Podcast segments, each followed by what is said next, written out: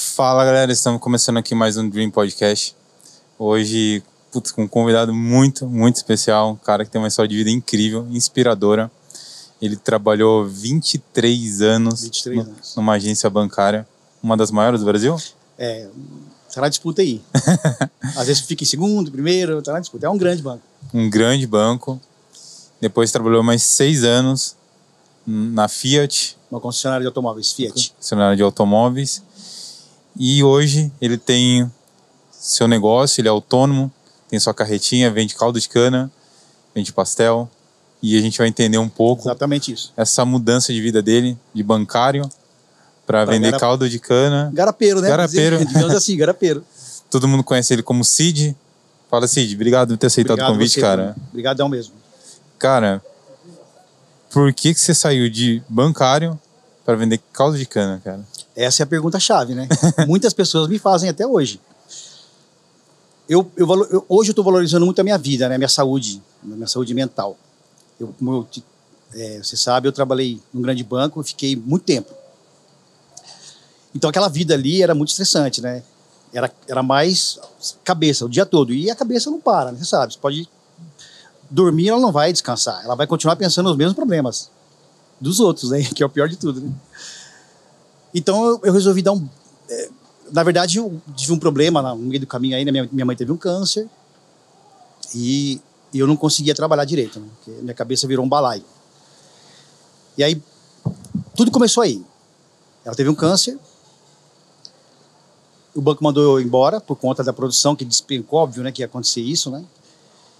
E aí eu não conseguia mais focar meu trabalho.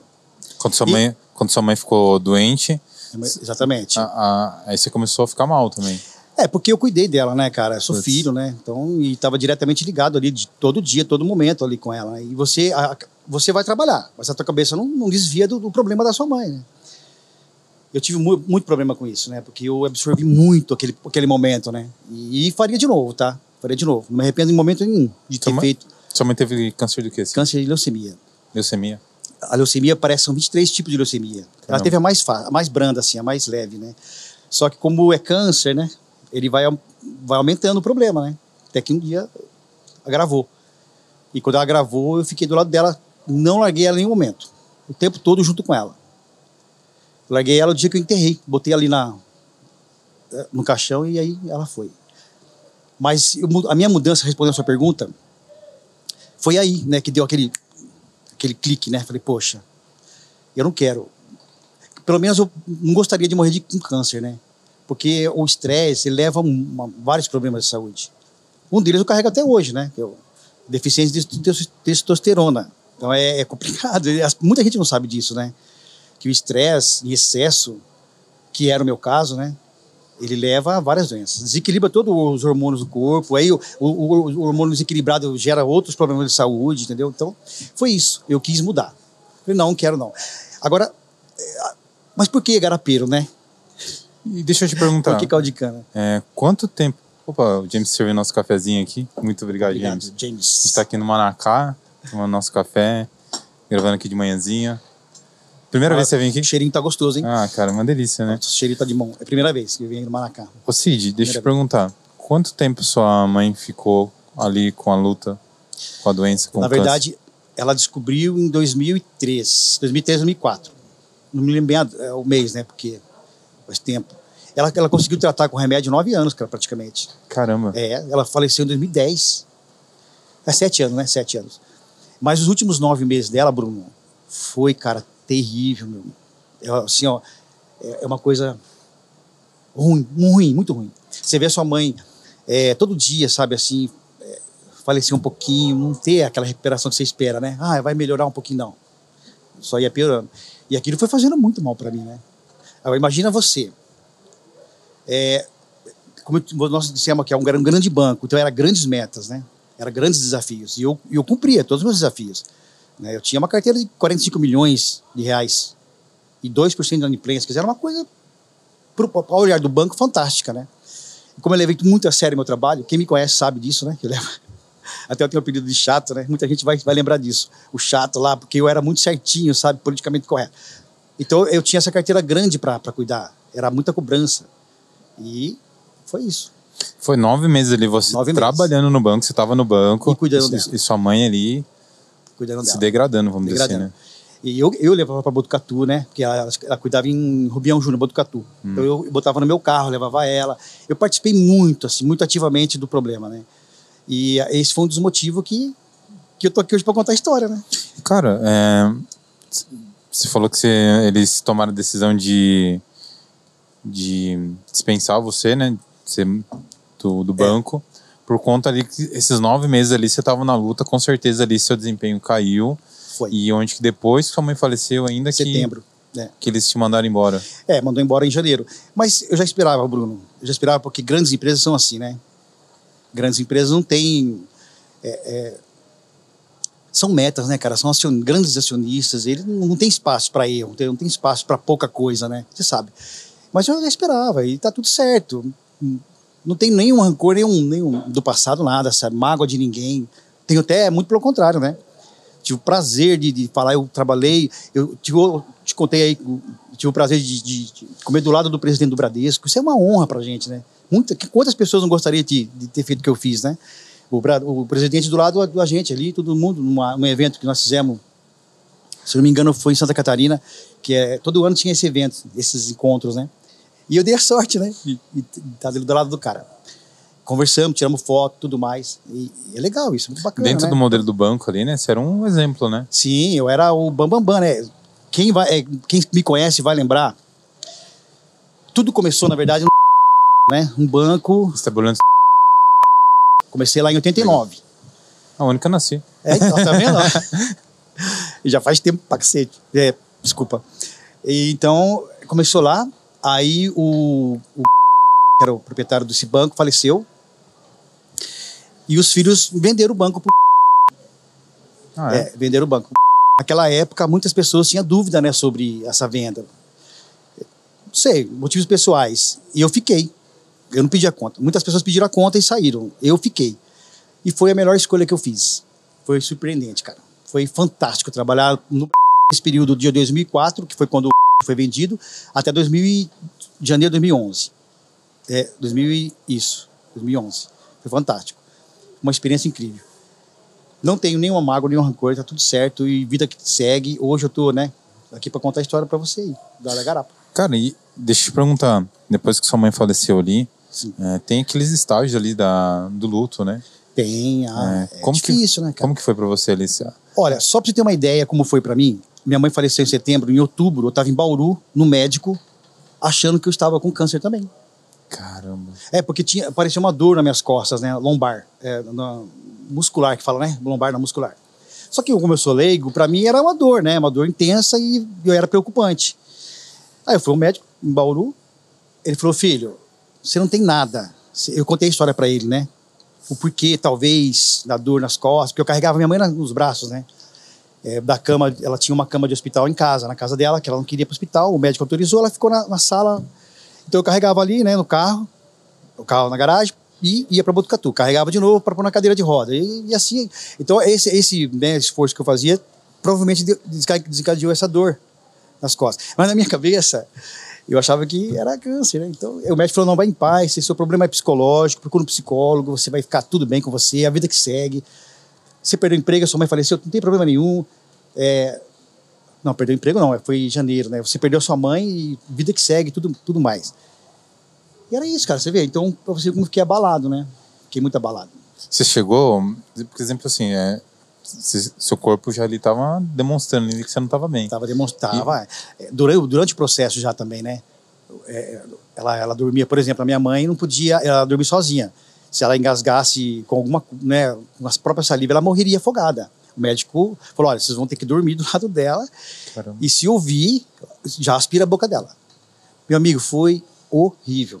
Foi horrível, assim. A, a- esse período de nove meses, né? Que foi de maio, quando ela teve aquela queda bem forte, né? Até a morte, que foi setembro. Estamos aí, né? Estamos na saudade agora. é, Mas ela é uma pessoa incrível. Minha mãe foi uma pessoa incrível. Cara, é impressionante, né? Porque você conseguiu ali é, ainda trabalhar em situações de puro estresse, que é o trabalho já em si, já é um trabalho É de muito estresse, e ainda cuidar de sua mãe Uma doença muito difícil, muito estresse. Você conseguiria. Às vezes você mal conseguia dormir, né? Porque Não você tinha dormia. que ficar. É, eu fiquei muito é, no fundo do poço na saúde, né? Porque eu não podia se preocupar comigo naquele momento, né? Eu tinha que me preocupar com ela, né? Tanto é que tinha, eu tinha um irmão, né? Ele até faleceu. É, ele, eu chegava na, porque a gente trocava de turno, né? Era, eram três irmãos que trocava de turno. Cada ia fazer um, cada um ia fazendo o seu período. E eu chegava no período dele, ele estava chorando, cara. Aquilo me quebrava o coração duas vezes, né? De ver um homem daquele tamanho. É, como eu vou explicar? Ele não tinha, ele não estava preparado psicologicamente para cuidar da mãe, da forma que ele cuidava, né? Porque ela era dependente 100%. Tinha que trocar fralda, dar banho na sua mãe. Na cabeça dele, era, ela era uma mulher. Na minha, não. Na minha, era uma mãe, né? Então, ali, para mim, estava tudo certo. Dar banho na mãe, cuidar da mãe. Mas, para você ver como é difícil, né? Tem pessoas que não conseguem, né? Ela luta para fazer, porque ela sabe que é obrigação dela. Pô, é minha mãe. Ele sofreu tanto com isso, cara. Sofreu demais. Depois né, que ela faleceu, eu conversei com ele. Realmente, ele falou. Ele me chamou até. Desculpa. Hum. ele me chamou até de super-herói. Caramba. Porque ninguém consegue, né? É a sua mãe, cara. Você vê ali, é. Enfim. Bom, essa é a história da, da morte da minha mãe. Cara, que muito triste, cara. Mas é, você tá de parabéns, né, cara? Você... Obrigado. Hoje eu olho para trás, eu até, até assusta, sabia? Pela forma que eu fiz as coisas, que eu conduzi as coisas, né? É, assusta. Acho que é Deus, né, cara? Os anjos da guarda que fica ali, né? Pô, eu, eles, cara, tem que ser forte, porque ela só tem ele, né, naquele momento. Eu tinha minha irmã mais velha, né? Que ela ajudou muito, eu também. Ajudou nós, na verdade, né? Eu e minha mãe. Mas é, a, ela, emotivamente, ela era mais fraca, né? Assim, ela, por qualquer coisa, ela chorava. Até hoje ela é assim, né? Ela chora por qualquer coisa. Então eu tinha que ficar sempre policiando, né? Sempre, você tinha que ser forte ali, né? Eu tinha que, é isso, eu tinha que mostrar, eu não podia cair, cara. Eu era o único ali, né, da família toda, né? Eu tenho irmãos que moram em São Paulo, Laranjal Paulista. Seu pai já era falecido? Meu pai não, não, não convive com a gente já fazem muitos anos, né? Hum. Faz, é, mas muitos anos, 30 anos por aí. Então era só nós mesmo. E eu tive que mostrar força, e eu consegui, cara. Graças a Deus, eu fico muito feliz por isso, né? De ter conseguido cumprir meu objetivo ali, né? Que era ser forte. E, e, e, é muita pressão, né, cara? Porque além do trabalho, teve tudo isso, que com certeza foi muito mais pesado que o trabalho. Foi, cara.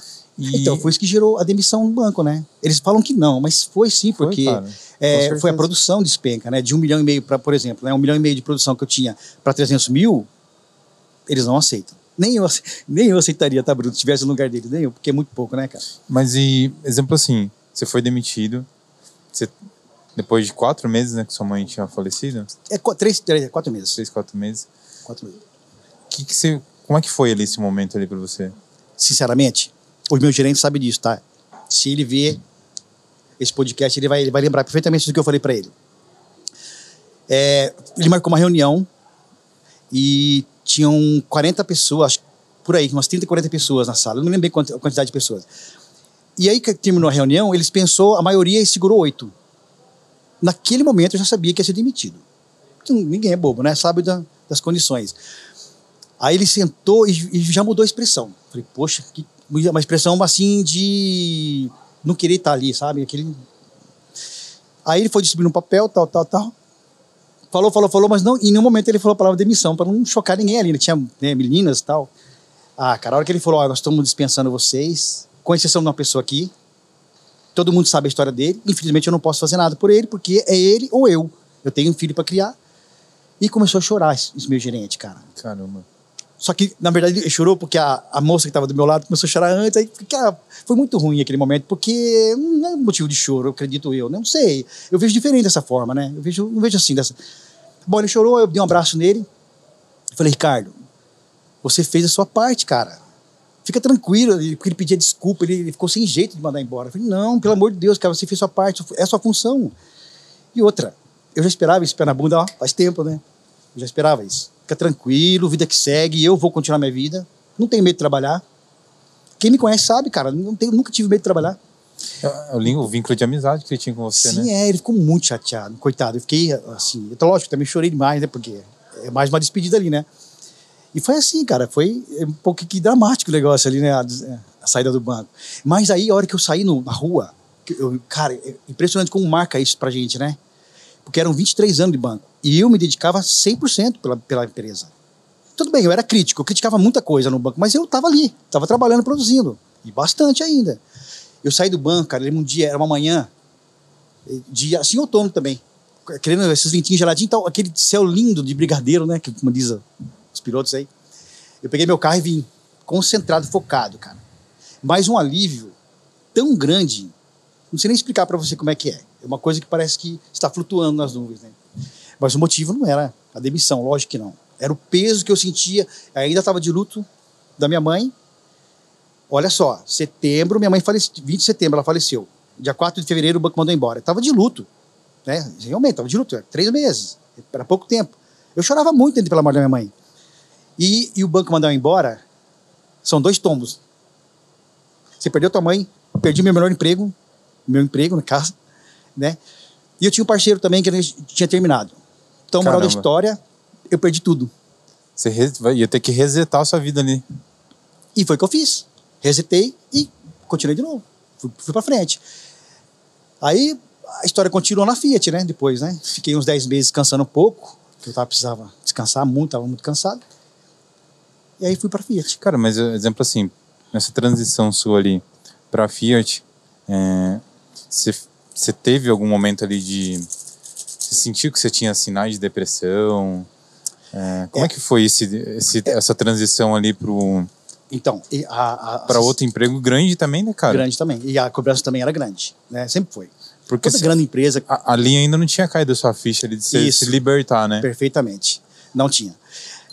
Você eu... saiu de um cargo grande, foi para um outro cargo grande. Na verdade, foi, era o mesmo cargo, na verdade, né? É que a diferença do, da, do grande banco para a Fiat é que são empresas de tamanho diferente, mas o cargo era o mesmo, a cobrança era a mesma, a meta era praticamente proporcionalmente a mesma, né? É, eu realmente não caiu a ficha. Graças a Deus a Fiat me contratou. Eu, tenho, sou muito grato à Fiat, ao Ricardo que me contratou, ao Leonardo, que era o gerente hoje atualmente, né? Sou muito grato a eles. E a galera toda da Fiat, né? Que me abraçou eu, eu, eu, eu comecei a tentar é, reviver a minha vida, né? Talvez nem eles tenham percebido, viu, Bruno? Nem eles tenham percebido. Mas é exemplo assim, vamos lá. Quando você mudou para a Fiat, você falou assim, aqui vai ser diferente? Você pensou nisso? Pensei. O que, que você pensou que você ia fazer diferente ali é. que você fez que você fazia no banco? Na verdade, é, era, era, a correria que eu fazia, o corre-corre, né? Porque o, o, o banco é, é corre-corre demais. Eu tinha três celulares, né? Era três aparelhos ali toda hora, muito cliente, muita gente na minha cabeça. E na Fiat era, era menos, menos cliente e eu tinha mais autonomia para decidir coisas que eu que era mais é, que estava na minha alçada, vamos dizer assim, entendeu? O banco não, o banco tinha que dar benção pro Papa. É uma, uma, na Fiat eu achei que fosse melhor por conta do tamanho da empresa, né? Mas é parecido, né? O cargo é o mesmo, então não mudava muita coisa, né? É, a cobrança, vendas, etc e tal. É, é isso aí. Não achei é, que mudou muito. Ah, mas exemplo assim, na, quando você estava no banco, eu acho que você não tinha pegado ainda ali a ideia, tipo assim, que como você foi um funcionário exemplar por muitos anos, você só foi, você saiu da, do banco por conta do falecimento da sua mãe, é. você não via ali que você tinha alguns algum, alguns maus comportamentos, que nem o esse vamos dizer assim, até esse, essa entrega demais para o trabalho, às vezes deixar um pouco sua vida pessoal de lado. Você não tinha pegado essas percepções ainda da, da vida em não. si? Sabe por quê? Você diz isso no banco, você diz. É, quando no você, banco ou na Fiat? No banco para Fiat. Porque quando você saiu de um cargo, você foi para um outro grande do mesmo jeito. É, e você não, é, você não quis dar uma resetada, tipo, não, agora é, eu vou. Não, não fiz eu isso. vou ser mais good vibe. É. Até. É porque, é, como. É, quando você trabalha numa grande corporação, num grande banco, grandes metas, grandes cobranças, tudo grande, você está acelerado. Você não está prestando atenção em você. O que está acontecendo comigo? Poxa, você está doente, Bruno. Você fica doente e não percebe, cara. As pessoas falam, oh, você está assim, né, menos. Aí quando eu fui para Fiat, eu achei que fosse mudar tudo, né? Mas eu estava naquela pegada, sabe? Da, queria agradar todo mundo, de fazer tudo. E fazia, viu? Fazia tudo. Eu dava um jeitinho e fazia. Todo mundo, quem trabalhou comigo sabe como eu trabalho. E outro engano meu, né? Outro engano meu. Acho que eu podia ter dado uma segurada sei lá, fazer diferente. Aí no meio desse processo, estou falando no começo, tá? Da, quando eu entrei na, na, na Fiat. No, depois eu descobri a bike. Foi uma grande ideia do, do Leonardo, né? O meu gerente. Ele, ele me chamou para uma conversa e aquilo ficou marcante para mim também, porque eu precisava da, de alguém falando aquilo para mim. O que, que ele te falou, você lembra? Eu lembro perfeitamente, eu não esqueço de nada. O Léo me chamou na sala dele e falou: Cid, eu, é, a rua da sua casa é caminho da minha casa. Então eu passo todo dia lá. E eu sempre, eu sempre olhava, né, por tal, e via que seu carro não estava na garagem.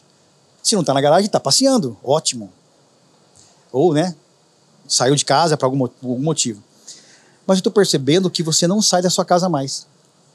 Caramba. O que acontece com você? O Bruno, na hora que ele falou aquilo, cara, que você ia chorar. Não sei, foi, eu tava, você viu como eu estava até, estava no meu limite. Comecei a chorar, comecei a chorar. Falei, Léo, é verdade, você tem razão, não sai, papapá. Trocamos várias conversas e ele falou para mim assim: ó, por que, que você não, não, não, compra uma bike? E eu já adorava bike, né? Eu fazia ciclismo lá atrás, bem novinho eu fazia ciclismo. Com 18 anos eu fazia. E eu falei, Léo, é verdade, uma bike, né, cara? É verdade, você tem razão. Vou lá, comprei a bike. Na mesma semana, comprei a bike. Uma porcaria de bike. Hoje eu tenho bikes ótimas, né? Graças a Deus eu posso comprar, mas antigamente era complicado. Enfim, comprei e fui pedalar. Também não entendia muito, é, né? Não sabia que tava pega, aquela pegada, né? Eu não sei, né? Enfim, eu comecei a pedalar. Assim, parece que a, a bicicleta, o Léo foi o anjo da guarda, né? E a bicicleta foi a que me tirou da depressão. Eu estava mesmo triste mesmo, né? Não tinha mais pique para a vida, querer, não queria mais nada. Queria Hoje ficar... você vê que você estava com depressão. Consigo enxergar isso. Hoje eu consigo. Na época não. Não, não enxergava. Tanto é que o Léo me chamou para conversar. Meu amigo. Eu chamo o Léo de meu amigo, porque ele é meu amigo. Viu, deixa eu te perguntar. É, eu acho que é até legal você falar isso, porque, exemplo, assim, às vezes a pessoa tá com depressão e não consegue identificar, né? É. Foi legal que você teve, teve, é um, teve um amigo ali que conseguiu te amparar. Mesmo se você conseguir entregar no trabalho resultado, você conseguia? Muito. Só que na vida pessoal sua? Zero. Você acha que Zero. isso é um sinal de depressão, cara? Eu acredito, eu acredito que seja o começo, porque, veja bem, nenhum ser humano, é, ele é feito, ele é programado para esse tipo de trabalho. Pesado, intenso. Não, de jeito nenhum. Nem o Papa. Ele tem que ter o lazer dele que sei lá qual é o lazer do Papa, nem faço ideia, mas ele tem que ter o lazer do Papa. Porque nós somos assim, nós somos criados para ser felizes, né, cara? Nós, nós, nós, a criatura de Deus, nós somos feitos para ser felizes. Agora, por algum motivo, no meio do caminho, você encontrou dificuldade, todo mundo encontra dificuldade. É difícil identificar, né? Como você está perguntando para mim, como você identificou? Eu não identifiquei que eu estava com, com depressão, né? Alguém me falou.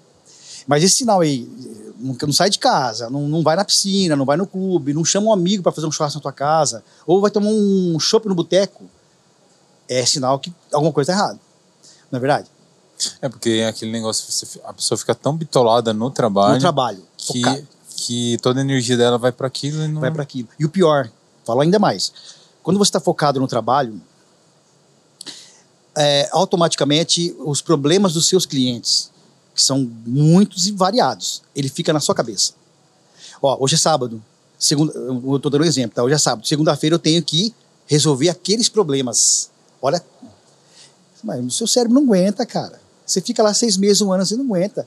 No meu caso, que eu era, como te falei, eu levava muito a sério, né?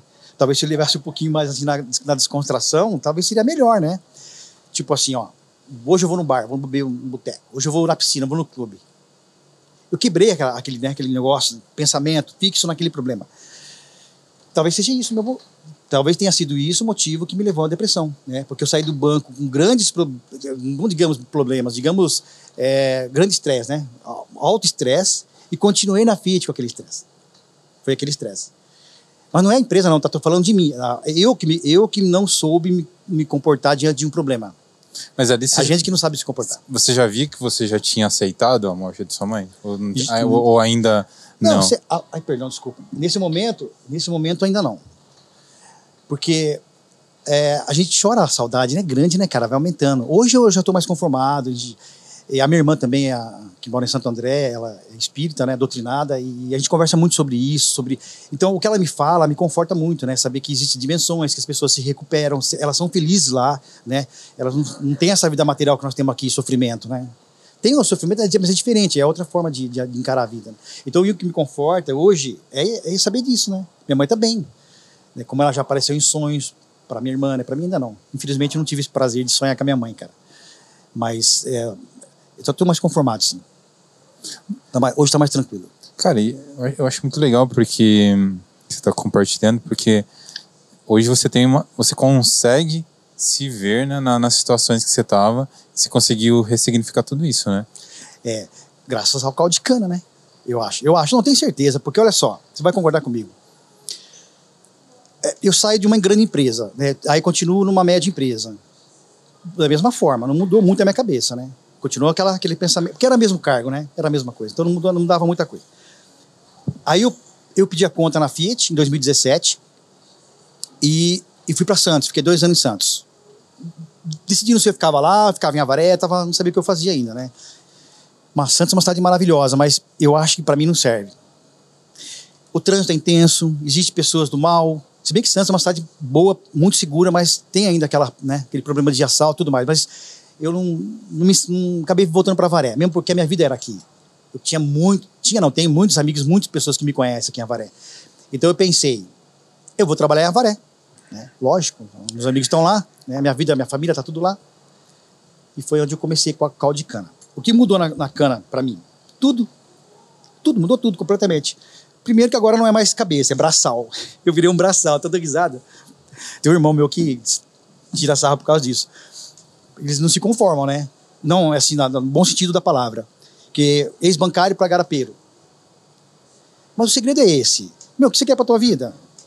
Até onde você quer ir com esse estresse, com essa loucura, com esse corre-corre? Ainda mais agora. Só notícia ruim, é guerra, é pandemia. Meu, vamos parar. Vamos, é o mais importante é a minha vida. Né? É mais importante.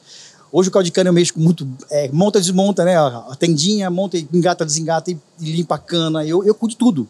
O coco, higieniza a cana, higieniza o coco, e estoque de, de pastel e, meu, tudo isso é, é legal. Porque eu, tanto é, é verdade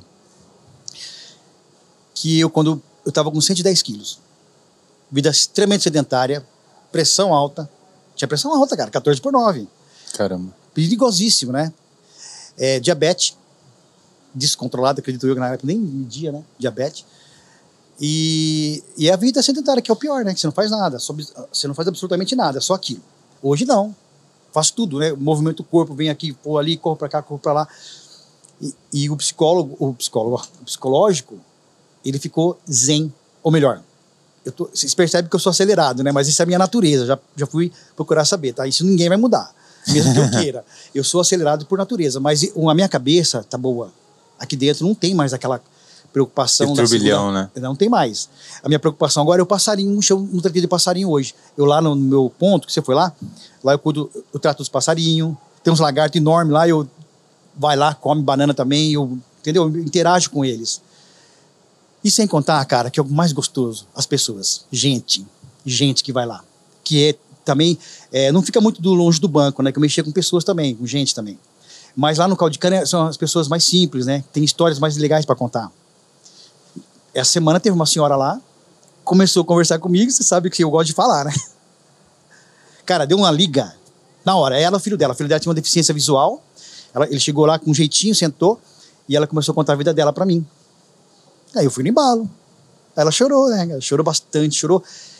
Aí ela falou assim: Ai, muito obrigado por, por você estar tá aqui. Eu queria muito chorar. falei, a senhora volte quando a senhora quiser. Pode chorar à vontade, que isso faz bem pra caramba. E dei meu pitaco também do que eu achava da vida dela. isso eu não ia deixar de, de fazer, né? Que é uma coitada, né, tadinha? Ela, as pessoas não. Elas não têm uma visão ampla, né, da vida, né? Elas acham que tem que ser assim. E morre assim, Bruno. Eu não acho, não concordo. Hoje, eu acho, eu acho muito legal que você, você, saiu de polos totalmente diferentes, né? Isso, isso chama a atenção, ressalta aos olhos, porque com certeza eu não te conheci na época do banco. Ah, mas... você, ia, você ia achar um cara diferente. qual que é, na época que você trabalhava no banco, até mesmo na Fiat, qual que era ali seus propósitos de vida? Você tinha, você tinha isso? Eu nunca fui Você tinha claro isso para você? Tá, é, assim, eu sou, eu sou filho de pessoas humildes, né? Simples. Minha mãe era faxineira, era faxineira e meu pai pedreiro. A vida inteira foi uma vida bem simples, bem humilde. Mas eu sempre, é, eu, eu não sei, eu, eu sempre gostei de, de, de, de, atender as pessoas, né? Meu objetivo de vida, eu nunca fui ambicioso, nunca tive ambição. Mas tudo que eu tenho hoje, tudo que tadinho, graças a Deus, eu tenho uma vida confortável. No meu ponto de vista, dentro das minhas possibilidades. Isso é o, é o suficiente para mim, cara. Não vejo. É, é, graças ao banco, óbvio, né? O banco e, e, a, e a Fiat, né? São coisas que ficam marcadas na sua vida, né? O trabalho. Nossa, eu tenho o maior prazer de falar que trabalhei num banco, né? Então, e na Fiat também. Então, minha, minha ambição de vida é ser feliz. Nada de, de bens patrimoniais, comprar aquilo para fazer aquilo, para fazer renda disso. E olha que eu mexi com isso, né? Eu mexi com dinheiro. Então, eu podia muito bem saber usar o meu dinheiro a meu favor. Coisa que nesse país é bem difícil. Mas ia tentar, né? É, porque eu vejo assim que na, na época do banco você tinha muito mais ali a entrega ali pro para a empresa em si. Tinha, 100%. Essa vontade de crescer dentro da empresa. Às vezes nem era o, acho que o mais importante era o salário, mas a sua dedicação ali É, era isso. consequência. Isso mesmo. É, A satisfação, né? é, a satisfação, satisfação. pessoal. Era gostoso demais. Gostoso demais. Sabe? E pessoas que você nunca viu na sua vida te chamar pelo nome, cara. Ainda aí, acontece isso lá no, na, no caldo de cana. Eu Falei, gente, mas quem é essa pessoa? Ela, ela sabe meu nome. É legal isso, sabe? Certamente ele me conheceu na época do banco, né? Ou algum amigo de, de algum amigo, talvez, sei. Mas É, é gostoso isso. Eu, eu gosto de. Como eu te falei, eu gosto de gente, né, cara? Então, como se gosta de gente, se abraça tudo, né? Teve algum. Quando você começou a fazer o seu trabalho no caldo de cana, já vou perguntar para você como que você chegou a fazer o caldo de cana, mas Ah, essa história é legal, hein? Quando que você teve ali o primeiro momento ali, aquele, aquele clique ali, que foi, putz, é isso mesmo, é, é isso mesmo, é, é por conta disso, por conta desses momentos que, que vale a pena é, eu estar aqui, eu seguir isso, porque é muito polos diferentes. Teve algum momento que você, que você sentiu que, que fazia sentido você ter o Ó. caldo de cana? Na verdade, eu Como histórias que nem essa que você É. acabou de compartilhar? Então, é, a- o caldo de cana, Bruno, foi uma coisa assim, eu acho até estranho, sabe, ter acontecido, porque, veja bem, se você é um ex-bancário, um, um FNAI, uma pessoa que todo mundo te considera, né, você tem um- uma história para contar, é, virar um garapeiro, você poderia ter continuado no escritório de contabilidade, sei lá, outro, um, um ramo parecido, um- ia puxar eu ali automaticamente, né, mas não, é uma coisa um pouco de, não tem uma explicação muito lógica, porque assim, ó, eu, eu vou te contar a história, então, como que, como que eu comecei com a caldo de cana. É, um belo dia, eu acordei meio cansado aquela, aquela, aquele, aquele dia, né? Porque eu não dormi bem. Não dormi bem, acordei mal, mas alguma coisa é, batia na minha cabeça. Vai peda eu sou não eu sou ciclista, né? Eu, na verdade, eu, deixa eu te explicar que é com bicicleta. É, vai pedalar para Botucatu. Ela batia muito forte isso na minha cabeça. E como eu sou ciclista, eu já estou acostumado. Tanto faz, a Botucatu e Cerqueira César, para mim é a mesma forma, é, para mim não muda muita coisa. Mas como eu estava cansado, fazia diferença. Porque um ciclista cansado não faz longão, ele não faz, ele não é louco de fazer isso. Ele vai sofrer, vai, vai precisar de mais água, vai precisar de descansar. E Cerqueira aqui do lado. Então eu poderia ter ido para Cerqueira César. Com certeza eu poderia ter ido. Mas não. Alguma coisa me falava, vai para Botucatu. Que saco, né? Peguei a baca, vesti a minha roupa, pus o capacete e fui embora. Passei na minha irmã, avisar que eu ia pra, pra, pra Botucatu. Ela até ficou impressionada, mas Botucatu. Eu falei, é, eu tenho que ir Botucatu. Vou. Era sete e meia da manhã. Vou te falar o horário por, por conta de um detalhe na frente. Sai sete e meia da manhã, tal, pedalando gostoso, aquele dia lindo, cara, e fui. Eu gosto muito de falar comigo mesmo no pedal, falo com Deus, faço oração, vejo coisas bacanas na rodovia, na estrada, né? E cheguei em Botucatu. Na verdade, não, cheguei não, peraí. Antes de, de chegar em Botucatu, acho que uns 5 km antes, a minha corrente, a minha bike era nova, tá? Não tinha motivo para acontecer aquilo. Então, tudo caminhou para um detalhe aí.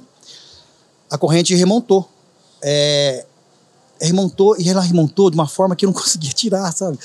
Eu fiquei puto, falei, gente, eu preciso tirar essa corrente aqui, eu tenho que pedalar, tenho que tomar água, tomar de sede, tal, tal, tal. E vai, vai, vai. Beleza. Consegui tirar a corrente, botei a corrente e fui para Botucatu. 5 km estava da cidade, estava pertinho. Cheguei lá, meio dia e meio. Morrendo de sede, vi essa placa que hoje eu tenho, caldo de cana, coco gelado. Essa mesma placa eu vi lá em frente ao bombeiro do Botucatu. Sério? Sério. Tava morrendo de sede. Foi a primeira coisa que eu vi, foi isso, né, que eu tava cansado e com sede. Fui direto. Aí cheguei na, na senhora, chama Vera, uma pessoa maravilhosa, essa, essa mulher. E ela lá, ela faz delivery, né? Eu não faço, mas ela faz delivery e conversando comigo, pá, e moendo cana e engarrafando. Conversando, ela falou assim, mas você faz o quê? Ela ficou curiosa, né? Eu falei, olha, eu sou meio que aposentado, mas estou gastando dinheiro. Eu, só que eu tô cansado de ficar em casa, porque era pandemia, né? Tava numa pandemia, tava muito chato ficar em casa, precisava trabalhar, e todo mundo foi trabalhar. Ela falou assim, por que você não vai vender caldo de cana? Eu falei, mas Vera, caldo de cana eu sou da outra área, cara, eu sou da área financeira, não... Será... É altamente rentável, você vai gostar, você fala pra caramba, ela até comentou, né, brincou comigo, você vai gostar muito, é um ramo gostoso, tem muita... Cada dia uma história pra contar, pra ouvir aqui, E cana e pastel, no caso, é, ela vende coco, é bem parecido comigo lá, o negócio. Todo mundo gosta. É uma coisa agradável, né? Falei, Vera, se você. Me desculpe a pergunta, mas se você abrir o seu faturamento, eu, eu posso até pensar. Ela tinha um, um irmão, que tinha, o irmão, um cunhado, me lembro bem, ela é, teve um problema de saúde, acho que ela teve um derrame e paralisou. Ele tinha um carrinho também, que, é esse, que é o meu carrinho hoje. Uhum. Ele tinha esse carrinho. E ela precisava vender. Foi onde ela entrou no assunto comigo. Ela tinha interesse em vender, lógico. Mas eu também Hum. tinha é, É uma mulher empreendedora. a necessidade. É, ela é. Mas você viu co- como casou tudo? Casou. É uma coisa que. as a vida, a- tem coisas na vida que acontece que não é tá fora do seu controle. Presta atenção para você ver. Aí ela abriu o faturamento, meu irmão. A hora que ela abriu o faturamento, eu falei, top. Eu nem pensei, olha só como gente, as coisas são. Eu pensei no faturamento. Eu não pensei como que eu ia chegar no, nesse faturamento. Não pensei. Porque é trabalhoso, Bruno. Falar assim, ah, não- é trabalhoso. Com exceção alguns aí que não sabem trabalhar, né, faz da forma que eles acham melhor. Mas eu trabalho da forma correta, né, como tem que ser, entendeu? Tudo limpinho, higienizado. Quem conhece sabe. né? Depois, quem quiser conferir, lá no Google, tenho 30 avaliações, 30 pessoas. É pouco, é pouco. Com nota 5. É bastante, pra mim é bastante, entendeu? Eu fico muito feliz por isso, entendeu? É, você, trouxe, Então, você trouxe os processos do banco pro caldo, né? Me falaram isso já, me falaram isso. é. Enfim, então a história foi essa. Daí eu voltei pra cá com a bike, reabastecido de coco e caldo de cana, enchi meus quizzes da, da bike, né? E vim embora. Peguei meu carro e voltei lá. Comprei o negócio. Estou extremamente feliz, satisfeito Isso foi feliz. que ano? Ano dois, eu comecei. Que eu comecei que eu comprei? Você começou? eu comecei dia 19 de fevereiro, no aniversário da minha filha. Da Amanda, minha filha. Dia 19 de fevereiro de 2000, do ano passado, 2021 Super recente. super recente. É, então, boa. Boa, é. então fica ali, sabe, um, vamos dar um ponto de referência. Bom, a, a rua é Ernesto Vendramini. É uma rua, é uma quadra antes, uns 100 metros antes do viaduto da FEPASA. FEPASA lá do Paineiras, da rodovia. Então tem o viaduto, rodovia, 100 metros antes. Não é depois, depois tem uns dois lá, hein? É antes. Da hora, cara. É ali, Cara, Mara Verde. mano, eu, eu acho muito incrível, muito rápido. Eu acho porque todo mundo já te conhecia, né? Já é. Eu acho que foi, foi que facilitou, né, cara? As pessoas já sabem o trabalho, sabem quem é eu. Eu acho que me candidatar político, vou me dar bem também. Não quero, não. Brincadeira, só, só comentei. Cara, você acha que. Acho que sim, né? Acho que foi, um- foi Deus que foi te guiando. É, foi, hoje Anjo da Guarda. Foi sim, sabe por quê? Eu sempre fui uma pessoa religiosa, sempre acreditei. Sempre. Quando eu era moleque, com 17, 16 anos, tinha uma Calóia. Na época eu chamava Calóia 10, né? Só tinha uma, uma modelo no mercado. Isso em, na década de 80, há muito tempo. É, só tinha aquela bike lá. Eu comprei uma. Meu primeiro emprego, tadinho. Primeiro emprego que parcelei, minha mãe autorizou até, que a gente era muito pobre, e eu comprei a minha bike, minha Caloi 10. Era linda, cara. Eu lembro até hoje essa bike. Nunca mais saiu da minha memória. Eu ia pra Imapa, eu fazia meu pedalzinho, né? Uhum. Ia pra Imapa, eu deixava ela assim no final da tarde. No, no gramado, eu sentava e ficava é, orando, agradecendo a Deus. Quer dizer, a Imapa é um lugar que você vê o pôr do sol lindíssimo ali, né? Não sei se você sabe. No gramado você vê o pôr do sol lindo. Naquela época, hoje já tem árvores grandes lá. Tá? Então, desde pequeno eu sou religioso, né, cara? Você Desde sempre pequeno, teve essa conexão forte com Deus. Sempre tive uma conexão forte com Deus, sempre. Eu sou um pouco acelerado, isso, não, isso me prejudica muito, né? É, atropelo muita coisa que poderia ter acontecido melhor, mas eu saí na frente. Mas você acha que essa conexão sua com Deus foi que te trouxe a vida de volta? Foi. Você se apegou a foi. Deus ali? Foi, sabe por quê? É, eu até ia comentar contigo, é, eu perdi um irmão, um irmão- meu irmão mais velho, Sidney, e ele morreu de infarto, fazem uns três, é, faz algum tempo atrás.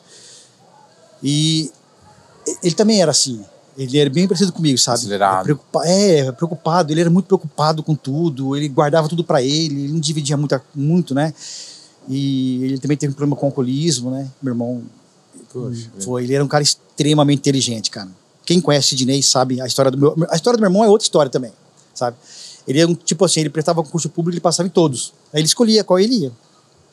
Pedia exoneração, ele pedia exoneração do fórum, Caramba. porque ele era... enfim, história dele. Mas eu perdi o meu irmão, é, não saindo da sua pergunta, eu tava vendo que é o mesmo caminho. Eu sentia isso, cara. É uma vida sedentária, pressão alta, é, diabetes, é, tenso o tempo todo, tenso, né? Sempre querendo resolver o problema de todo mundo. Então, eu foi uma coisa de Deus. Lógico que foi o chamado, mas eu não tenho dúvida nenhuma que foi. Olha, hoje eu perdi 18 quilos. Tá, eu fiz um low carb, não vou negar. Eu fiz um low carb ali, mas foi um, ninguém leva a sério low carb. Eu fiz, paguei para um programa maravilhoso, sensacional. Eu emagreci e fiquei. Tô com 92, tô feliz pra caramba, cara. A minha pressão baixou 11 por 7, né? É uma pressão normal, diabetes controlada. E a felicidade reina hoje na minha cabeça aqui, né? Eu penso diferente, entendeu? Penso diferente. Lógico, tem a hora que dá vontade de socar a cara de um aí, né? Mas é, faz parte, é normal, né? É normal isso. Cara, eu acho muito bonito o que você tá falando, porque, tipo, tudo é, ali que foi passando na sua vida, as dificuldades, é, a doença da sua mãe, foram coisas que, pelo estilo de vida que você tinha, que você poderia ter batido as botas ali, né? de estresse, de. É. Às vezes ter um AVC, não sei, um infarto. Eu pensei muito nisso, né? Cara, isso, muito isso era jovem. Muito jovem, né? 40. Eu, hum, bom, o bicho pegou mesmo quando o comprou. Teve algum pico de estresse, assim, de surtar? Tive. De tretar com alguém ou quebrar? Tive, me arrependo amargamente. casa, não sei, uma coisa do tipo? Porque. Tive surto. É mesmo? Ninguém sabe, assim, dos meus clientes vai estar sabendo agora. Né? Nunca contei para cliente, contei para familiar, né? Eu estava em casa, eu tinha acabado de sair de uma empresa, de uma, uma empresa que vendia automóveis, e falei lá pro proprietário: olha, eu vou almoçar rapidinho. Então, Bruno, você vê, olha só, presta atenção no que eu vou te falar agora. Olha como as pessoas são, né? Eles não colaboram também. Eu já tinha avisado que eu ia almoçar. O que, que é um almoço, gente? É almoço, né? É um momento ali só seu e a comidinha gostosa, né? Que seja 15 minutos, mas é almoço seu. Cheguei em casa, sentei, e eu adoro minha comida, né, adoro comer, adoro minha comida. Tava comendo, toco o telefone. Eu atendi, era aquela pessoa. Falei, meu Deus, me ajuda agora, né? Porque eu sei até onde eu vou, né? Eu não sou. Naquela época eu tinha um pavio curtíssimo. Hoje não, mas naquela época atendi, ah, você pode voltar aqui, o cliente está aqui, está na hora do almoço. Eu falei, mas eu também tô. Eu conversei com você. Ah, não, mas ele precisa agora. Como ele era meu melhor cliente, pum, e joguei na parede. Meu celularzinho, né? Espatifou na parede. No momento eu não senti nada, eu senti um alívio só, né? Mas depois eu falei, nossa, o que, que eu fiz, cara? Que loucura é essa, né? Onde a gente chega, né? Então é isso, é, sabe assim. E você é voltou pra lá? Voltei, voltei assim, engoli seco, voltei, fiquei a tarde toda mal, né? Fiquei mal porque ah, eles extrapolam, né? Passam dos limites, né? Hoje tá pior. Hoje tá pior. Isso foi na década de 2000, começo em 2000, né? Que aconteceu isso, esse fato. 2005, 2004, por aí. Mas hoje, hoje o bicho pega mesmo. Eu sei porque tem uns amigos que estão no ramo, né? Eles estão no ramo. Continua amigo meu. Então eles continuam com... A gente Caramba, conversa muito sobre você isso. Você chegou né? no pico do estresse ali. É. No pico do pico, né? No pico do pico. E para minha sorte, teve, aconteceu tudo isso. Pra minha sorte, não. Meus anjos da guarda, né? Me encaminhou tudo para acontecer isso. Nessa história toda do caldo de cana. E o caldo de cana vai bem, obrigado, né? Graças a Deus, né? Vou passar um recadinho aqui pra galera que tá assistindo. Meu, é, se você está curtindo o podcast, tá gostando de conhecer a vida do Cid, se inscreve aqui no nosso canal, clica no sininho. O episódio fica completo aqui no YouTube. Se você estiver ouvindo pelo Spotify, também fica disponível no Spotify. Você consegue baixar o episódio completo. Não precisa nem assinar o Spotify. É, também quero fazer um agradecimento à HCred, que é uma empresa que ajuda a você que está querendo abrir seu negócio é, ou aumentar o fluxo do seu caixa. Então a HCred tem opções para você, como Cid, é, que quer abrir um negócio, às vezes você está num trabalho que você não está feliz, também quer fazer essa transformação, abre seu MEI, vai lá com seu CNPJ, que a HCred tem uma opção de, linha, de uma linha de crédito muito legal que vai facilitar para você. Então, fica a minha dica, HCred, vai estar tá aqui o, o arroba da HCred. E agora eu queria perguntar para o Cid, porque ele teve 22 anos de experiência de banco. 23. 23. É, não, pode, não pode deixar nenhum ano para trás, não. Não pode deixar nenhum ano para trás. 23 anos de experiência de banco. Como que ele, ele usou né, essa expertise dele para ali gerir o caldo de cana? Porque em um ano, né? Cresceu um ano, tanto. Um ano e um mês. Um ano e um mês. É, cresceu tanto. Como que ele pegou essa, essa experiência dele e trouxe para o caldo de cana e vai fazer crescer cada vez mais, né? Então, Bruno, é, eu acho que. Eu acho não, tenho certeza, né? Eu acho. É a experiência que eu tive no banco, né? O que eu vivi ali. A, a, porque no banco existe regras é, duras, mas é, é, necessário, né? Senão vira bagunça. Então, eu acho que eu, essa disciplina que eu tive no banco, eu levei para o caldo de cana. E, além disso, que eu, que eu acho mais importante, é o respeito ao cliente. Você tem que olhar o cliente, ele é, ele é o mais importante, na verdade, em tudo. Não adianta você ter uma cana higienizada, geladinha, bonitinha, um coco lindão, e você não tem um cliente.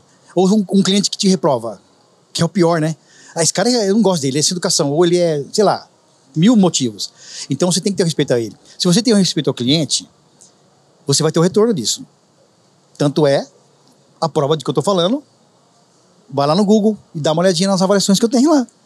Quer dizer, ninguém fala mal não tem espaço, eu não dou espaço para falar mal. E já pode acontecer, né? Pessoas mal informadas, é, de pedir a cocó de cana e eu falar o preço. Meu preço não é fora do mercado, meu preço é exatamente o que o mercado vende. Só que eu faço diferente no atendimento.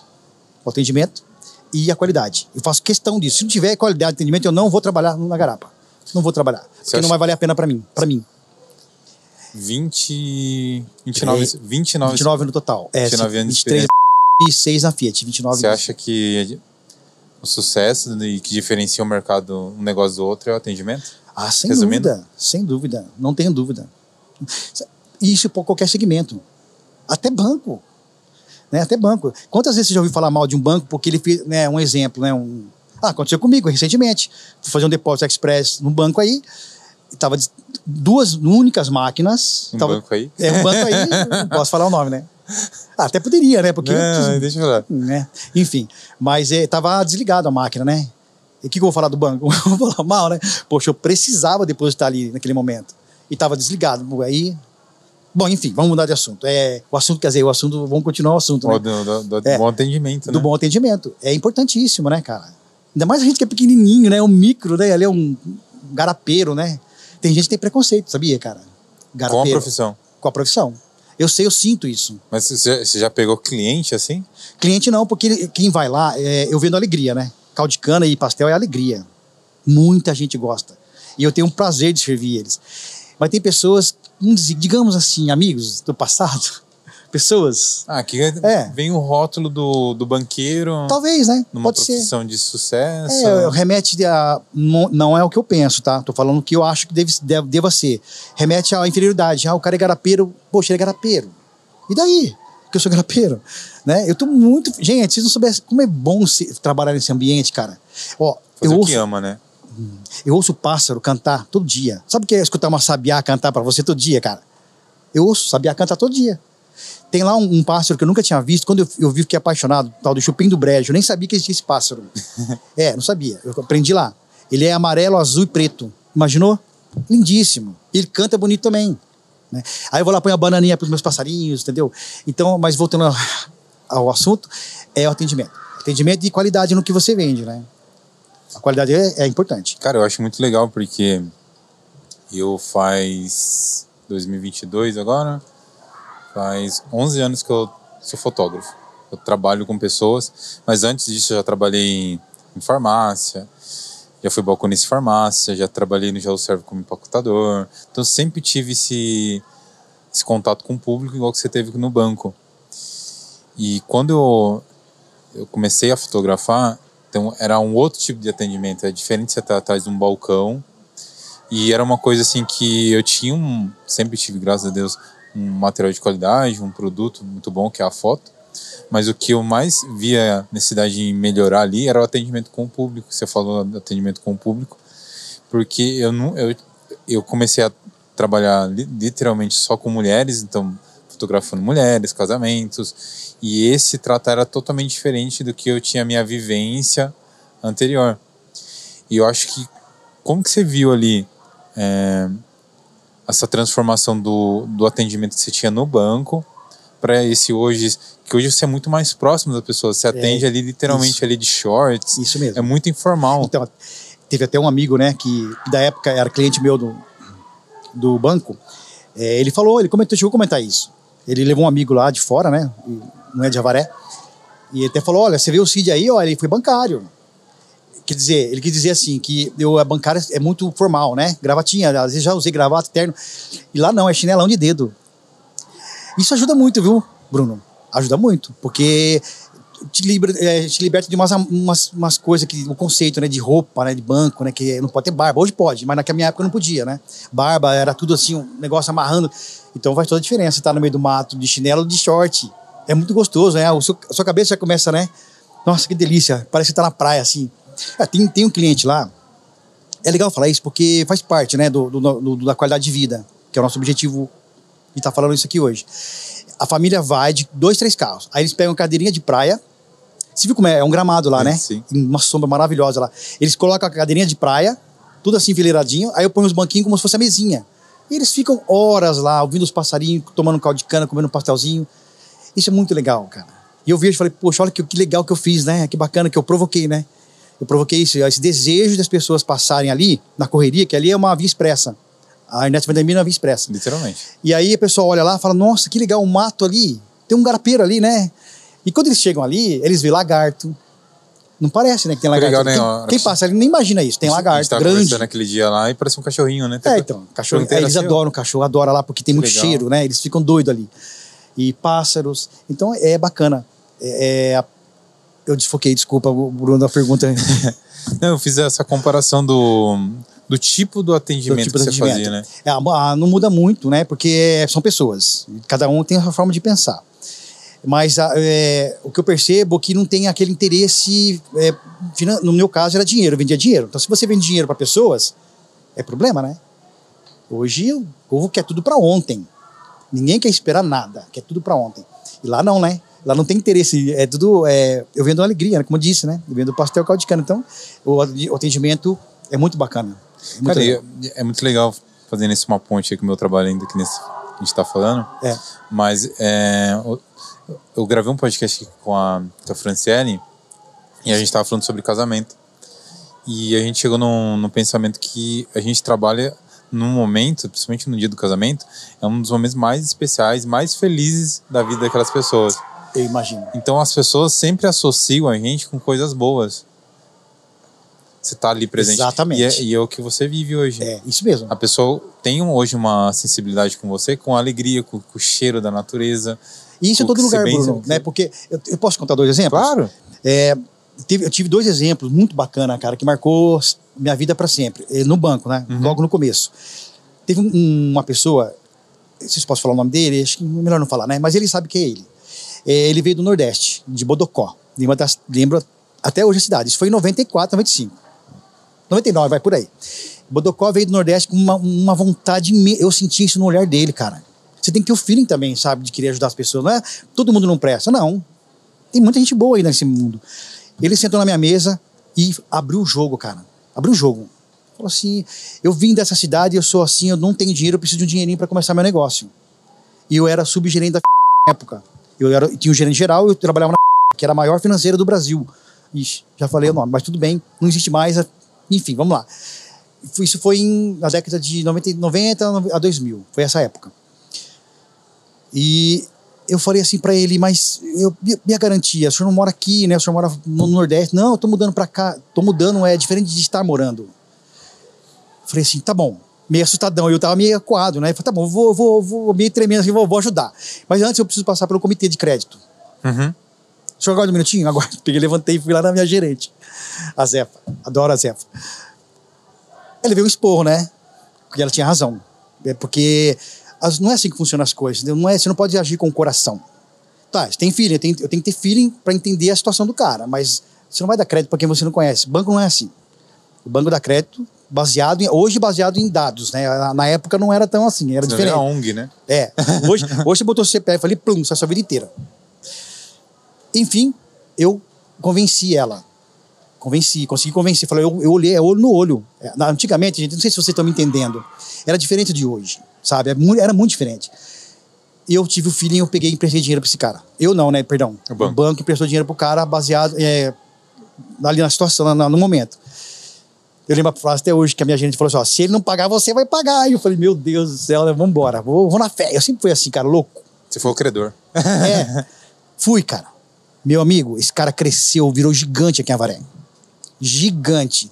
Onde ele me vê, ele faz questão de me abraçar, porque ele volta ao passar, ele volta aquele momento, né? Foi a primeira pessoa de Avaré que, Que virou, acreditou nele. que acreditou nele. Ele fala isso pra mim, né? É, depois teve né, altos e baixos, que a vida é assim mesmo, né? Hoje você tá bem, amanhã você não está. E ele teve uma cadinha e tal, mas tá lá, tá firme ainda, até hoje. Como você acha que eu me sinto? Felicíssimo.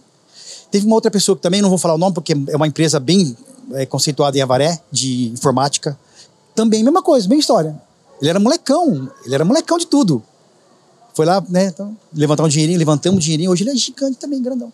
Então, eu, assim, não que eu seja muito velho, tá? Eu tenho 51 anos, mas eu tenho muita vivência, né, no crédito. Porque foram 29 anos. Eu já estava financiando pro neto.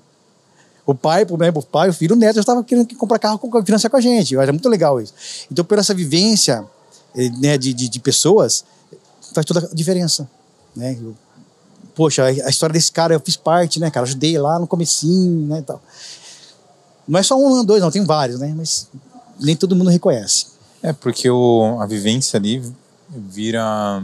Transforma outra coisa, né? Transforma outra coisa. Amizade, É. reconhecimento, respeito, né? Respeito é grande. E isso é só com o tempo, né? Exatamente. É só ninguém tira de tempo. você. É os processos, né? né? A minha história ninguém tira. A nossa história ninguém tira, né?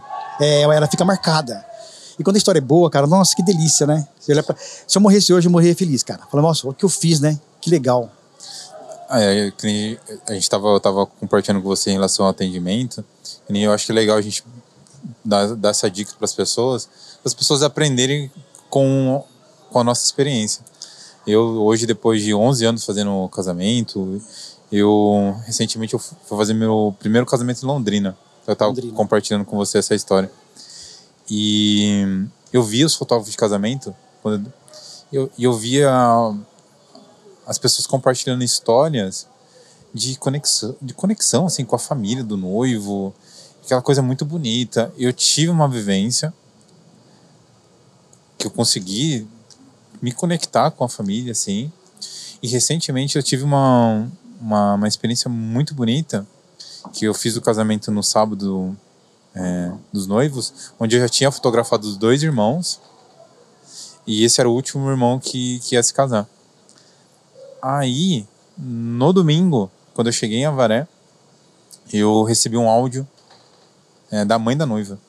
Isso foi a primeira vez que aconteceu isso. Já tinha recebido mensagem da noiva, é, do pai, e dessa vez eu recebi da, do pai, da, da noiva, daí dessa vez eu recebi um áudio da, da mãe da noiva. Nunca tinha Emo acontecido isso. emocionada, né? com certeza. né? Emocionada. Extremamente emocionada.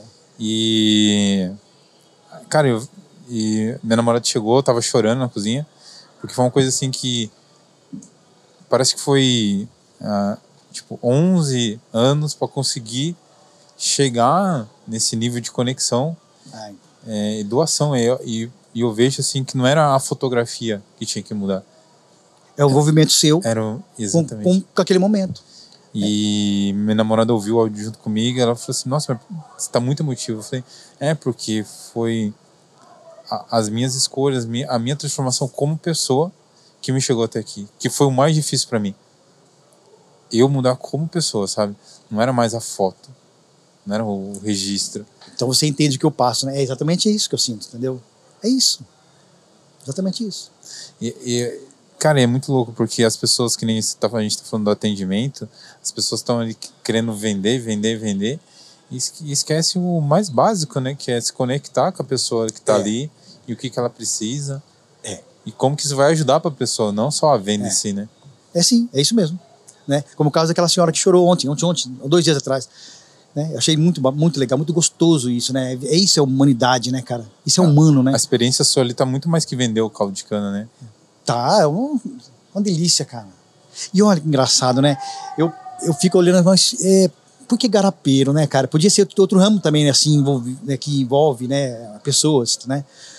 Mas é que Deus quer assim. Eu não vou discutir. Não que eu não goste, eu adorei a ideia aqui. Eu adoro caldo de cana e pastel, né? Nem posso comer muito, que, mas eu adoro essa experiência. Só falta um grande amor, né, cara? É, tá difícil aí, né? Você já foi casado? Já fui casado, né, com a mãe da, minha filha. É, mas faz tempo, hein? Separei em 98. Hoje minha filha tem 30 anos. E aí depois eu fiquei um bom tempo sozinho. achei um parceiro, um homem. Foi uma experiência maravilhosa também, sete anos, é, muito bacana, um momento que inesquecíveis. Só que também não deu certo. É, traição, relacionamento é complicado. E, e depois outras experiências aí que não, não Hoje, foram positivas, mas hoje, hoje você tem uma a sua homossexualidade assumida. tenho, uma, tenho algumas pessoas não sabem, né? Mas eu não, não me importo de falar sobre isso. Os meus amigos sabem, né? Meus amigos, a minha família, o, o banco sabe, o, a Fiat sabe, todo mundo sabe. Meus amigos próximos sabem. Mas exemplo assim, tipo, você sempre teve, é, como- porque assim, agora eu fico um pouco confuso, porque você, você foi casado com uma mulher, Fui. como que foi essa, Bom, é, na verdade, essa, assim, essa ó, mudança é... no- transformação ou aceitação? Cara, então, né? Nem sei é um qual que é a assunto bem, palavra. é, é um assunto bem não, não é, é, Eu vou te explicar, você vai entender certinho. É, é um assunto bem, é, bem íntimo, né? Porque, é, mas não tem problema, não. Eu, eu, eu, eu entro no assunto sem problema nenhum. Eu já nasci homossexual, né? Uhum. Eu tentei, veja bem, muito homem faz. É em vão. Se eu, pô, eu, não vou, eu, eu imaginei que não fosse ser legal essa vida, né? Porque você vê o seu amigo ali sofrendo um preconceito, outro aqui, ou notícia na, na- notícia na TV. Tudo bem, eu falei, vou casar. Ela não sabia, tá? É, perdão, ela não sabia. É, perdão. Ela não sabia. E casei, cara, tentei fazer. Eu tentei, eu fiz minha parte, entendeu? Eu falei, a minha filha que tá ali, né, meu filho, eu vou tentar e vou, vou enterrar o passado. Mas meu passado, eu casei com 21 anos, cara. Eu era novinho. Então meu passado era muito recente, né? Era o quê? 17 anos, 18 anos. Três anos de, de homossexualidade. Eu comecei tarde também, tá? Não comecei cedo, não. Comecei com 17, 18 anos. E eu, eu, eu quis tentar fazer uma família, né? Fiquei cinco anos casado. A família, vamos dizer assim, no tradicional. Tradicional, família tradicional. E fiz minha parte como marido, normal. Trabalhava final de semana, viajava todo Janeiro, aquela história que todo mundo sabe. Só que chegou uma hora que a gente começou a brigar muito. Mas não foi assim, porque eu. Não foi, não foi não partiu de mim, sabe? Assim, as brigas foram. Talvez tava, tava, já estava desgastado o casamento, a gente separou. Separou, e, e como a minha filha era muito nova, eu não tinha como chegar na minha filha para conversar, conversar sobre esse assunto, né? Sim. Eu tive que esperar ela crescer, a situação minha. cara. Quando ela completou 18 anos, eu chamei ela para conversar, para ter uma conversa sincera. Conversa de pai para filha. E e aí daí então ela já me falou: "Não, pai, eu te amo do mesmo jeito, né? Não muda nada para mim". Nunca mudou, na verdade, né? Que relação de pai e filho não muda nunca, né, de pais para filho, né? Importa que se, se, se a mãe é ladrona, ladrão, sei lá que seja lá que for, vai ter o amor de pai e filho, sempre vai existir. Enfim, ela, ela já aceitou de boa, né? Aí ficamos mais amigos ainda, mais foi, foi super legal, cara, a nossa conversa, assim, muito legal mesmo. E alguns irmãos não aceitou, mas aí não fez muita diferença, né? Porque família, né? E vida que segue. Foi eu não senti nenhum tipo de preconceito. Até hoje, se eu ser bem sincero para vocês, não senti. Num, nenhum momento, nem não sei se porque, não sei se as pessoas não sabiam, né? Ou se sabiam me respeitavam por conta do meu trabalho. E eu sempre respeitei. A regra número um: você quer ser um gay bem sucedido, você tem que respeitar, cara. Você é um, é- você é um, um amigo, eu tenho que te respeitar. É o, a regra número um. Existe muitas formas de ser gay, né? Muitas formas. A maioria não sabe lidar com isso. Não sabe. Ela acha que ela tem o direito de falar o que ela quer, da forma que ela quer, onde ela quer. Ela, tem, ela acha que tem o direito de se vestir da forma que ela quer. Eu sou contra. Não tenho medo de falar isso, não. Eu sou contra. Cara, as pessoas têm que respeitar o próximo. Independentemente da, da religião, da sexualidade, da situação financeira, onde ela mora, não importa. É um ser humano que tem que respeitar. Agora, nem por isso também você vai né, se enterrar na sua casa e não sair de casa, não, né, não, não dar uma indiretinha a uma pessoa que você achou interessante. Não é, não é bem assim também, né? Existem regras ali que você pode, né? Entendeu? É que são, são gerações totalmente diferentes, né? A realidade que você viveu quando você tinha 15 anos. É, É, é não, era outro, né? Era não existia redes sociais, não existia internet, gente. Então, né? a, a opressão em relação à homossexualidade era totalmente diferente. Era, né? era diferente. Mas os pais, se soubessem, apanhava, tá? Não era legal, não. É porque Os o- pais que reprimia mais na época. hoje ainda tem uma abertura muito maior, né? Tem. A gente está vendo, principalmente, vamos colocar aí depois da, da popularização das redes sociais, é, tá mais a- aceitável perante aos olhos de Sim. quem era mais preconceituoso. E, Entre outros fatores, assim, a luta assim, do, da homossexualidade, quanto entre outros é, tabus assim que vêm sendo quebrados. Acho que a rede social ajuda muito isso. Ajuda. E, as, e eu acho que também a, essa dica que nem você falou assim para as pessoas é em relação à postura, né? A postura. Ao respeito. Respeito. No, acho que é básico, né? né? Ó, aqui é uma cena, vamos imaginar uma cena assim, o pai chega, é, não é o meu caso, né, mas o pai chega num, num, com um filho pequeno num, num estabelecimento, né, um, um, exemplo, tá, um exemplo, e dois gays se beijando, dois homens se beijando. Primeiro, que não é o, o, o local para se beijar, né, você pode se beijar na sua casa, entre quatro paredes, aí você pode fazer o que você quiser, mas se é na rua, pô, tem criança, ela vai ela tem a cabecinha dela, vai bagunçar a cabecinha dela, ela, tudo bem, não vai predeterminar se ela vai sair homem ou gay, não vai, isso não, não vai mudar. Mas vai mudar a opinião dela, né? Como você falou. É, hoje está mais fácil. Porque será, né? Eu acredito que seja isso. Banalizaram tudo. Eu vou beijar mesmo, vou pegar aqui mesmo, vou andar pelado mesmo. É o que eles têm feito por aí, né? A, grande maioria, né? Não estou dizendo todos, tá? Estou dizendo que a grande maioria faz isso. Não respeita, né, cara? Imagina se a gente respeitasse, né? Tudo ficaria tudo certinho, porque, ó, o que eu faço fora da minha casa, desde que eu não agrida eh, as pessoas, não vai mudar a sua vida. Não vai mesmo. Eu posso estar com meu parceiro fazendo compras, no açougue, na padaria. Nós estamos juntos, qual é o problema? O que a gente faz, o que a gente é, morre aqui com a gente. Agora, beijar na boca, na frente de uma criança, é, é muito agressivo para a criança. É, eu acho também eu que, acho. independente se é um casal hétero ou homossexual, é. tem, tem lugares, você não vai ficar beijando seu parceiro ou parceira de forma acalo, acalo, acalorada é, no restaurante. Isso tem, tem que ter um respeito. É. é. Tem um, até o, o, modo de se vestir.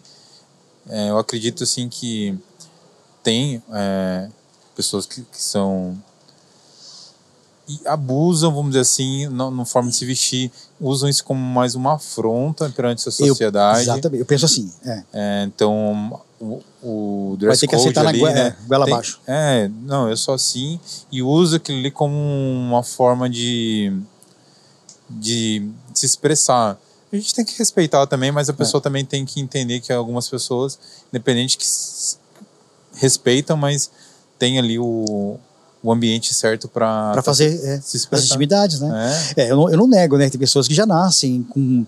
É, quando a gente fala assim, respeitar, é, não importa quem, quem você é, não importa. Respeito mesmo aquele que nasceu, né, o, o afeminado, por exemplo, né, no nossa, nosso mundo chama-se afeminado, é, ele geralmente ele não precisa nem falar que ele é gay, né, ele está falando, já sabe que, que ele é gay. Né? Então, não importa, pode ser esse afeminado, pode ser o gay como eu, o gay é, que parece hétero, né, como dizem assim, mas não é, mas é gay. E aí tem um monte, cara, o assunto aqui é bem amplo, se você for puxar aqui, vai sair um monte de coisa, então... É, eu acho bacana, interessante o assunto. Bem Lá no seu ambiente você nunca teve problema? Nem nunca nenhum, tive. nenhum também Não. das empresas que você trabalhou? Graça. Tive sim. tive um probleminha assim, mas é. É, é a opinião dele, né? Eu, como, como a opinião sobre ele negativa era a, a maioria, eu fiquei feliz. Não, não, não, por quê? Se a maioria pensa que ele não é uma boa pessoa, que ele é uma pessoa pesada, convivência pesada, para mim ficou claro que o errado não sou eu. Mesmo porque eu nunca desrespeitei essa pessoa, né? Nunca. Jamais. Eu, quem me conhece sabe quem sou eu, né? Eu nem ligo para isso, cara. Na verdade, quando eu tô assim, entretido com o meu trabalho, eu tô, eu tô maravilhado ali. Eu tô encantado com o meu trabalho. Tá, de vez em quando eu sou. Quem me conhece sabe que eu sou crítico, mas eu sou crítico para melhorar as coisas, né? Não para destruir, para melhorar. Detalhista, né? É, uma coisa eu quero, poxa, eu quero tudo perfeito, é difícil, é impossível, mas eu tento, eu tento fazer. Então essa pessoa, ela é pesada. Eu tive um problema assim, não nego, mas eu ele com a opinião dele, né? E um dia ele vai ter um filho, um irmão, sei lá, um sobrinho, né? Impossível hoje você não ter um homossexual na sua família, cara. Não tem como, né? São muitos, né? Muito, tem gente que não se declara como eu, tem a coragem de falar que, que eu sou, eu sou gay. As pessoas morrem de medo de falar que, né? por algum motivo, sei lá, vou perder dinheiro, vou deixar de faturar, ou as pessoas não vão gostar de mim por eu ser gay. Muito pelo contrário, cara. Eu já recebi, cara, na Fiat mesmo. As pessoas que vão que assistirem vão saber disso. Eu entrava na oficina, a oficina é um lugar de homem mais bruto, né? Eu, eu era abraçado com o maior carinho do mundo, cara, a Fiat. Eu sentia, eu me sentia tão gostoso. Aquele abraço de verdade. Não era abraço malicioso, não. Abraço de homem para homem. Pá, aquele tapão nas costas. E eles todos sabiam que eu era gay. Mas o prazer dele é exatamente isso. Abraçar. O Cid, ele é diferente. A intenção não era sacanear, nunca foi, cara. Ali dentro da Fiat, maravilhoso ele trabalhar ali. Então eu, eu, ficava muito feliz com isso, sabe, cara? Pô, que legal que eu passo essa imagem para eles, né? Uma imagem de que o, o, gay não é um bicho de cabeça, pô. Mesmo porque, como aquilo que eu te falei no começo, é o respeito. Eu respeitava todo mundo ali. Lá na, na, no caldo de cana é a mesma coisa, que tá acontecendo a mesma coisa. Achei muito legal isso. Dia atrás teve um cliente meu, de uma loja aí bacana, todo mundo conhece, foi lá comer um pastel, e na conversa, conversa vem, conversa vai, eu dei um abraço nele. É porque eu gosto de gente, tá? Não é porque eu gosto de homem também, né? eu gosto de gente primeiro. As pessoas não entendem, elas misturam tudo, cara. Porra, esse cara, ele é hétero. Ou é um seu porte, é hétero, cara de bravo, quem vai, né? Tem medo, né, da atitude do cara. Eu não tenho medo, não, porque eu sei que o cara é decente. Abracei ele, ele me abraçou, deu um aquele sorrisão, e o outro amigo dele, que é um fortinho também, um bombadinho, deu risada e entrou na brincadeira. Você entende agora o que é o respeito? Esse é o segredo do negócio. É você respeitar. Você respeitou, meu irmão, você vai onde você quiser. Onde você quiser. A diferença mora exatamente aí. Que animal, mano. Eu tô muito feliz, cara. Cara, fiquei muito feliz com o nosso papo. Você não sabe como eu estou mais feliz que você, cara, pode ter certeza. Fiquei muito feliz. Que é poder é. falar né, da vida da gente. E, e, tem muitas pessoas né, que tem, gostaria de, de, fazer uma mudança na vida, né, cara? Da água pro vinho, como eu fiz. De repente tem um receio ali, né? Não, não tenha, não, cara. Não tenha receio, não. Vá para cima. É, você tem potencial, todo mundo tem potencial. Todo mundo tem potencial. É, basta você olhar para o seu interior. E lógico, ter a fé, né? Ter fé, acreditar em Deus, seguir, tentar seguir né, a palavra de Deus, que a gente é falho pra caramba, e, e, vai dar tudo certo. Eu tenho certeza, não tenho dúvida nenhuma. Foi comigo assim, pô. Não vai ser com as pessoas? Né? Parabéns, cara, pela pessoa Obrigado. que você. É, Obrigado. Você teve essa, essa mudança. É, a pessoa que você é hoje é um exemplo. É, obrigado. É, e só tenho a agradecer. Parabéns pelo trabalho que você faz pela atitude que você teve de vir aqui contar a sua história. Eu que é, agradeço. E forma... tá sempre disponível. Se precisar de um outro assunto, eu volto. É, quer deixar uma mensagem? É... é, a mensagem eu acho que acabei de falar, né? Acho que antecipei um pouco. É a mensagem que as, as pessoas. Eu, tenho, eu sei que tem muita gente. Eu sei, tem, não, tenho certeza. Tem muitas pessoas que, que tá passando pelo que eu passei lá atrás. E hoje é pior ainda, né? Como eu disse. Elas estão focadas no imediatismo, elas querem tudo para hoje. Ou querem resolver 10 milhões de problemas. Meu, você não está preparado, a sua, o ser humano não foi preparado para isso. Ele não foi feito para resolver problemas dessa forma, entendeu? Dá um break, pisa no freio, respira, repense a sua vida, olhe se você não está com colesterol alto aí, pressão alta, e depois você, você segue cria doutrina, né? cria métodos para você não sofrer tanto com, com trabalho, que seja prazeroso, né, cara? Como eu disse, hoje eu ouço passarinho, hoje eu sabia cantar. Eu não ouço maquininha lá, né? não ouço passarinho. É, tô no meio do mato, um cheiro de mato, eu sinto cheiro de mato todo dia. Cheiro, tem lá os bichinhos. Então é, é, é mais ou menos. Ah, faturamento, meu irmão, posso te garantir. Não vou falar meu salário, mas eu ganho mais se eu ganhava no banco. Bruno, ganho mais se eu ganhava no banco. Isso que eu acho que basta, né, cara? Claro. Eu acho, não sei, cada um vai com os seus pensamentos. Eu acho que para mim vale muito a pena.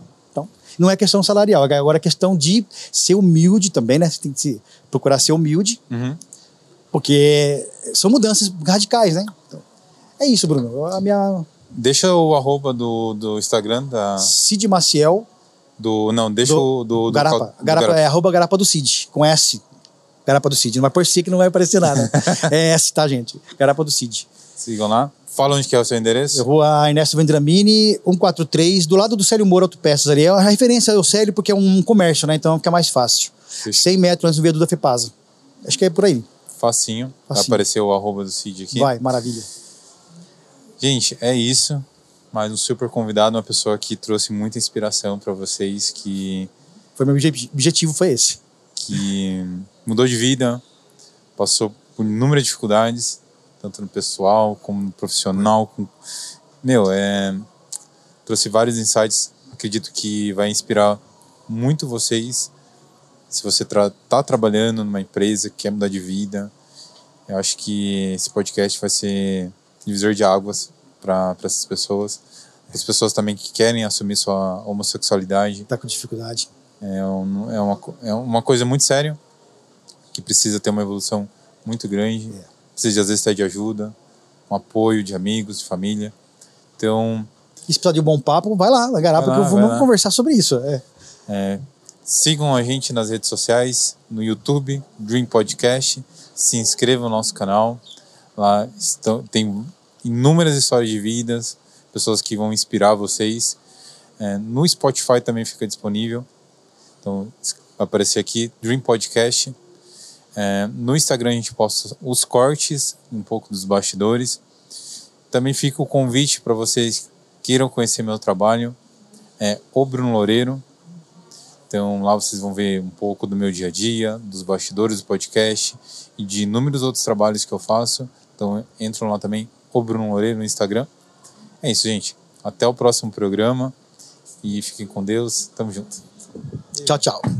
Tamo junto.